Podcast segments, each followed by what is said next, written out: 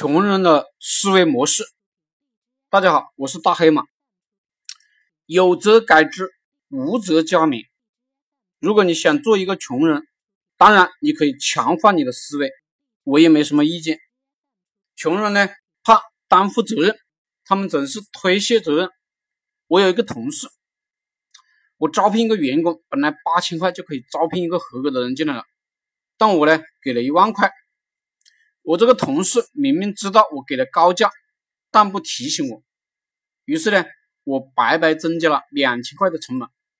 我去找他理论，他说他看我那么像想要这个人，于是呢就没有提醒我。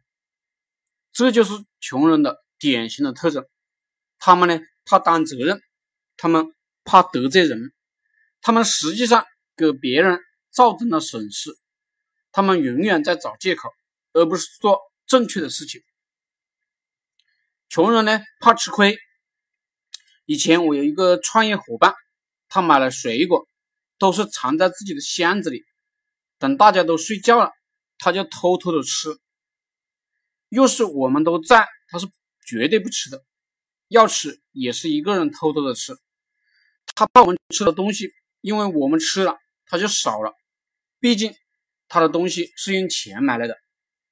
这样的人呢，当然混不长久，但这样的穷人都认为他是对的。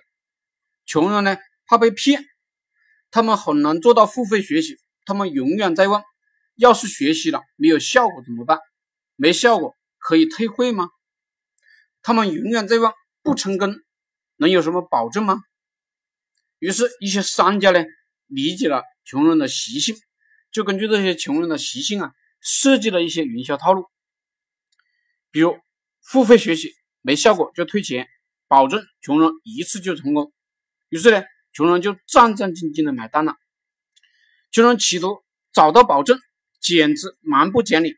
他们不懂得这个社会啊是有风险的，他们不懂成功是需要尝试很多次的，而这很多次啊可能都是失败，这是成功的代价。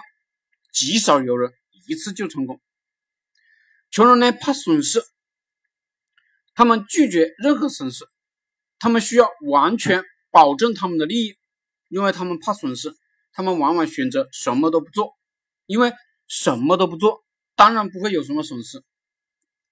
一个人到了年老的时候又穷又苦，那并不是那个人以前做错了什么，而是他什么都没有做。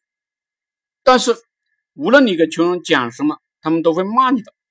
如果你试图改变穷人，穷人就会骂你是骗子，他们理解不了规律是什么意思，他们只想干一天的事情，而这个世界上没有一天的事情，所以他们选择了永远的贫穷